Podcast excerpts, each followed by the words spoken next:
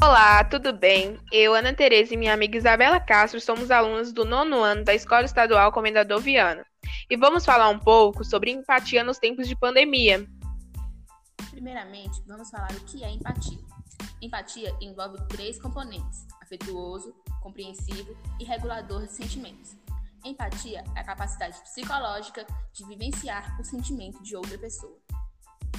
Nos dias atuais, as pessoas estão cada vez mais egoístas e pensando somente nelas.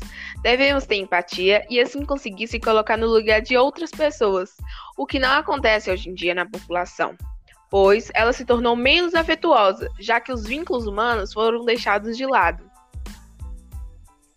O Covid-19 trouxe muitas mudanças para a rotina da sociedade. Ficar em casa é uma forma de prevenção do vírus. A realidade nos forçou à adaptação de uma nova rotina, inclusive na área de trabalho, como por exemplo o aumento das taxas de desemprego, e na área da educação, como aulas online. Como praticar empatia nos tempos de pandemia? Se você tiver uma posição financeira que te permita ficar em casa, procure maneiras de apoiar outras pessoas que não possam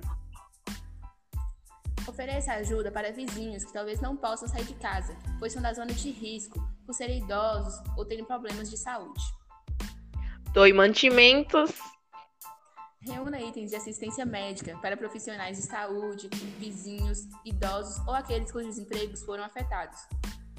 Podemos assim concluir que praticando a empatia com os outros, não ajudamos somente a eles, mas a nós também, nós ficamos por aqui e esperamos que você tenha gostado. Obrigada por ouvir.